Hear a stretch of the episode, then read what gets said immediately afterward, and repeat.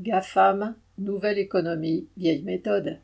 Après Snapchat, qui a supprimé 1200 emplois, 20% de ses effectifs fin août, Musk vient de licencier la moitié des 7500 salariés de Twitter, puis 4400 des 5500 contractuels. Facebook a annoncé fin octobre le renvoi de 11 000 personnes sur 87 000 et Amazon vient de faire connaître son intention de licencier 10 000 employés.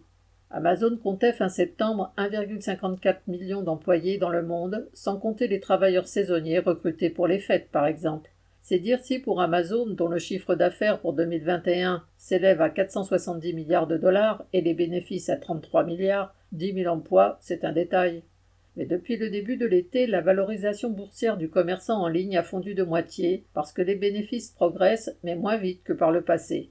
Chez Meta, Facebook, WhatsApp, Instagram, c'est la même histoire. Le chiffre d'affaires trimestriel a un peu reculé en septembre et le résultat net de plus de 4 milliards pour trois mois est inférieur aux périodes précédentes. La valorisation boursière a été divisée par trois en un an, suivant la tendance du marché du numérique, en repli après l'euphorie de la période Covid.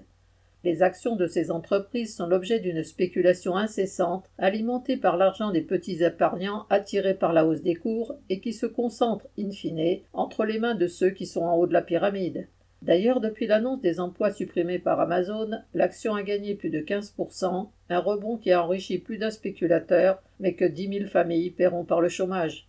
En procédant à des suppressions d'emplois massives, ces entreprises veulent rassurer les spéculateurs.